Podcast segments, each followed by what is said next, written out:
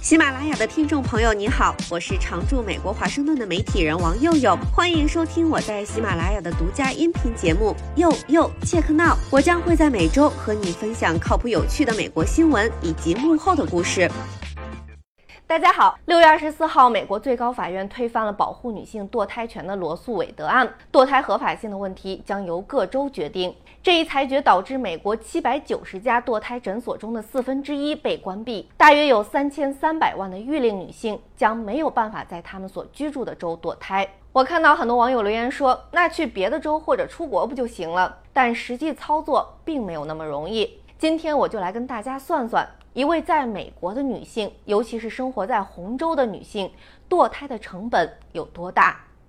由于法规限制，美国联邦资金包括医疗补助被用于支付堕胎护理费用，一些州还禁止保险公司支付相关费用，所以在美国，大多数女性必须自费堕胎。据美国计划生育联盟统计，费用最高大概七百五十美元，通常更便宜，具体取决于你所居住的州、选择的诊所以及是否可以用医保。另一项统计，交通费用、工资损失等等各种费用加起来，大概平均是四十美元，加上堕胎本身的。费用通常要一千美元。而在美国，有超过四成人无论男女拿不出四百美元的紧急费用，所以一千美元对很多女性来说不是一个小数。而且堕胎的费用一直在涨，像是在加州，二零二零年女性在妊娠早期进行堕胎的平均费用是五百一十五美元，比二零一七年涨了百分之八。而在怀孕的不同阶段，费用也不同，十周以内是三百五到六百五十美元，六到十二周是六百到一千美元。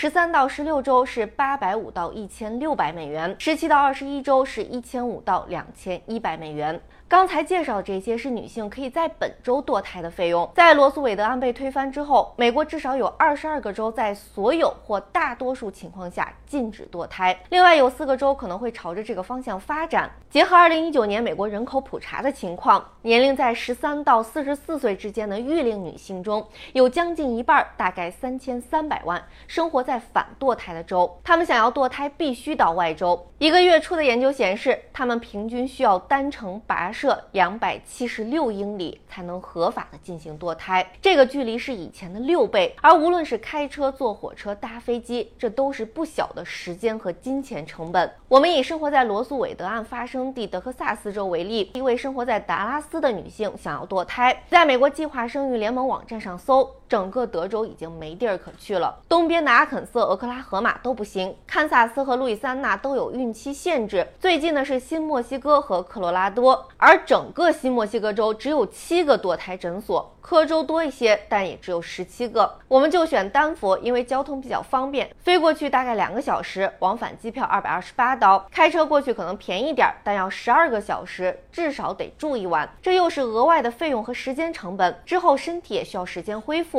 所以说去外州或者出国不就行了？实际上真的没那么容易，尤其是对于低收入的女性来说，真的很不容易。这几天，像是亚马逊、苹果、微软、迪士尼、摩根大通、花旗、Lyft 这些大公司都出来说，会通过公司的医保计划，为必须离开本州进行堕胎的员工支付旅行费用。这立马引起了反堕胎组织和红州的愤怒。德州的议员就警告性的提出了一系列跟堕胎相关的提案，包括如果公司支付费用让员工在其他地方进行堕胎，将禁止这家公司在德州开展业务。很多法律专家已经预。计到这些公司肯定会面临来自红州以及反堕胎组织指控，他们促进、帮助、教唆堕胎。对那些为员工直接提供医保的大公司来说，可能可以规避这个法律风险。一九七四年，美国通过《雇员退休收入保障法》，禁止各州干涉雇主赞助的医保计划。但全美大概三分之一的雇主，主要是中小雇主，是通过商业保险公司为员工提供医保，所以将受到州法的监管。另外，雇员退休收入保障。法不能阻止各州执行刑法，有一些州把帮助和教唆堕胎定为刑事犯罪，所以为员工堕胎提供支持的雇主很容易受到州和地方检察官的刑事指控。由此可见，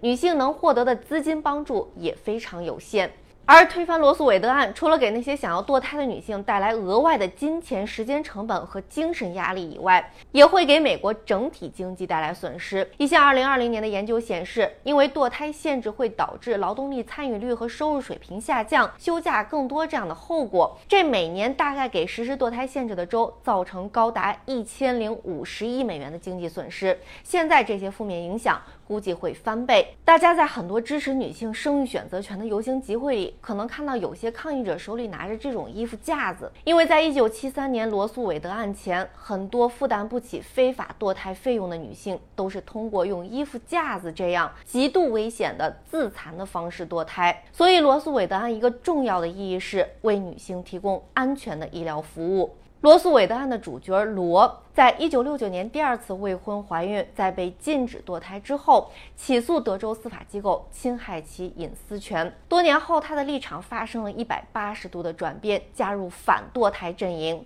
但去世前，他留下遗言，承认他反水是拿钱办事，他仍然支持把生育的选择权交给女性自己。